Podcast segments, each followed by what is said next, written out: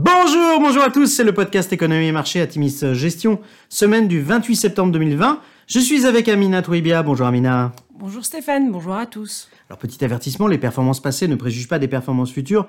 Bien lire les documents de référence des fonds avant d'investir. Et puis nous allons citer un certain nombre d'entreprises. Il s'agit d'une simple illustration de notre propos et non d'une invitation à l'achat. Cette semaine, nous avons titré Ombres et brouillards en référence à un vieux film de Woody Allen. C'est une semaine complexe sur les marchés avec le retour de la volatilité et des écarts significatifs entre Europe et USA. Des inquiétudes quant à un ralentissement de la reprise économique, la hausse notable des cas de coronavirus en Europe et le report jour après jour du plan de relance US ont pesé sur la confiance des investisseurs.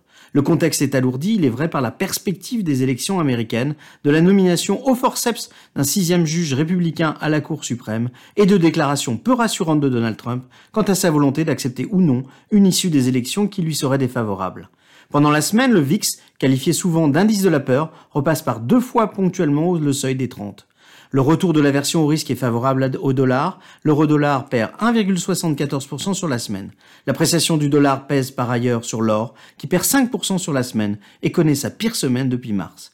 Sur la semaine, semaine très difficile pour l'Europe, le CAC 40 chute lourdement de 5%, le SP500 se replie de 0,6% et le Nasdaq, porté par, il est vrai, par un excellent vendredi, progresse de 1,1%. Alors Amina, pour autant, on a eu de, plutôt de très bonnes nouvelles dans nos fonds. Tout à fait, Stéphane. D'abord en Europe avec Elten, qui publie un S1 en baisse de 4%, avec une belle progression à l'international et une forte baisse en France. Bien évidemment, les secteurs de l'aéronautique et de l'automobile sont les principaux détracteurs, avec une baisse de environ 50% en moyenne. Donc le management est confiant sur la reprise de l'automobile et potentiellement sur l'aéronautique avec des aides gouvernementales ciblées. Aux US, nous avons eu Roku, qui a pris plus de 15% en bourse suite à l'annonce de l'intégration de Peacock, la nouvelle offre de streaming de Comcast, qui a été ajoutée à son bouquet de chaînes. Il y a eu aussi Carvana, qui s'est envolé de plus de 30% suite à une pré-annonce d'un trimestre record. Le groupe anticipe ainsi un record d'unités vendues, de chiffre d'affaires et de marge. Dans l'univers retail US, nous avons une Nike qui publie des résultats nettement au-dessus des attentes. Le marché anticipait une baisse du chiffre d'affaires de 15%, Pourtant, le groupe réussit à maintenir des ventes sur le trimestre. Le groupe affiche 95 centimes de PPA, tandis que le consensus anticipait 45 centimes.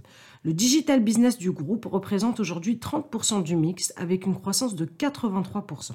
De plus, le groupe réussit à devenir 4.0 avec une intégration de la technologie RFID sur l'ensemble de ses stocks de chaussures et sur 75% de son stock de vêtements. Enfin, nous avons eu Costco qui annonce un dernier trimestre de l'année au-dessus des attentes.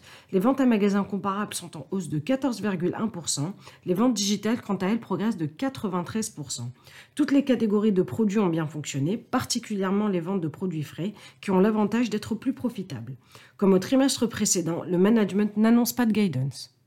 Alors à venir, bien dans un contexte particulièrement tendu entre démocrates et républicains, l'attente d'un plan de relance pèse sur une économie américaine dont la reprise semble ralentir. Nous allons entrer dans le dernier mois avant les élections américaines du 3 novembre prochain. Alors que le New York Times vient de publier les déclarations fiscales de Donald Trump, le mois va être riche en rebondissements. Le premier débat présidentiel du mardi 29 septembre marque l'entrée dans la dernière ligne droite de la campagne. Les premiers résultats trimestriels d'entreprises américaines interviendront durant la deuxième semaine d'octobre. D'ici là, le newsflow politique devrait donner le la des marchés. En Europe, L'expansion du virus reste le facteur d'inquiétude numéro un, alors que des pans entiers de l'économie restent nettement affectés par les restrictions liées au coronavirus. Il existe des gagnants d'une situation inédite liée à la distanciation sociale et à la situation sanitaire. En veut pour preuve la performance des fonds Atimis Millennial, Atimis Better Life et Atimis Industrie 4.0 dont nous sommes très heureux. Nous gardons toutefois un biais prudent et n'hésitons pas à saisir des opportunités sur certaines baisses qui nous semblent offrir des points d'entrée. Nous vous souhaitons une excellente semaine à tous. Excellente semaine.